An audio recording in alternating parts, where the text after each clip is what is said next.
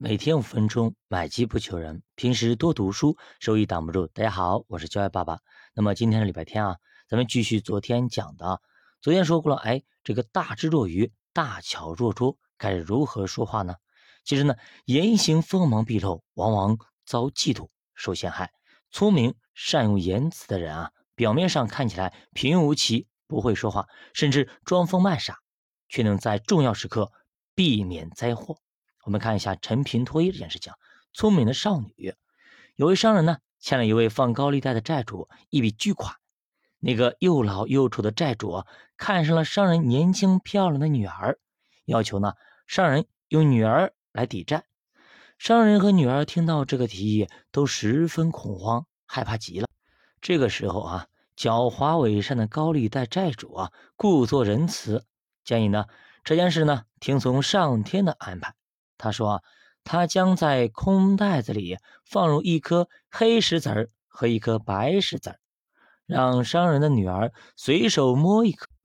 如果呢，他摸中的是黑石子儿，他将要成为他的妻子，商人的债务呢也不用还了。如果呢，他摸中的是白石子儿，他不但可以回到父亲身边，债务呢也一笔勾销。但是呢。”假如他拒绝伸手一试，他父亲就要入狱。商人的女儿为了救父亲，答应了试一试。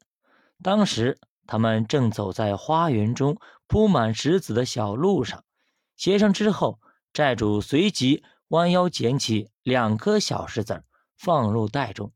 少女敏锐地看到，两颗小石子竟然全是黑色的。少女呢，一言不发。冷静的伸手探入袋中，看起来漫不经心的样子，眼睛看着别处，随便摸出一颗石子。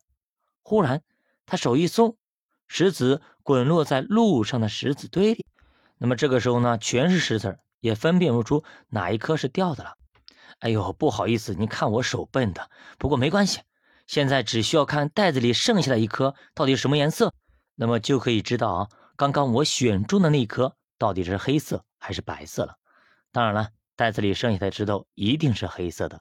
奸诈的债主当然不能揭露自己的诡计，就只好承认少女选中的是白石子。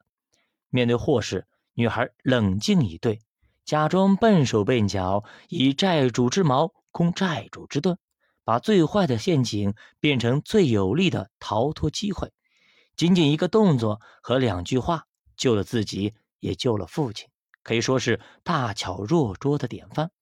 如果女孩在第一时间就拆穿债主的诡计，那么非但不能使父亲债务一笔勾销，搞不好还会让债主恼羞成怒，用更恶劣的办法来对付他们父女俩。所以，他干脆保持沉默，顺势而为。同样的，在生活中啊，要是看到小人的不良动机，就当面揭发，两人就会马上掐起来。对立起来，很容易让自己身陷险境，不如睁一只眼闭一只眼，以看似不相干的谈话来化解危机，不着痕迹的阻止对方作恶，既帮助自己避祸，也让对方少一桩罪恶。那么下面呢，给大家讲一下“见微知著”这个典故。陈平是楚汉相争时期的谋略奇才，是当时公认的天下第一利嘴哎，最会说话了。陈平先后投靠过魏营、楚营，一度受楚庄王项羽重用，攻打并降服了殷王，因而呢被项羽封为都尉，而且赏金无数。殷王降楚之后不久啊，被汉王刘邦给打败了，又降服于汉。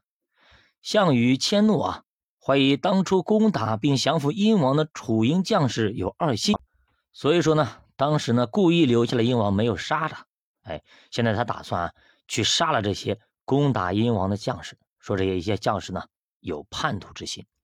陈平一看苗头不对呀，于是呢将项羽赐给他的黄金和都尉的大印全部都封起来，派使者带回去送给项羽，自己仅带一把宝剑防身，从小路逃走了。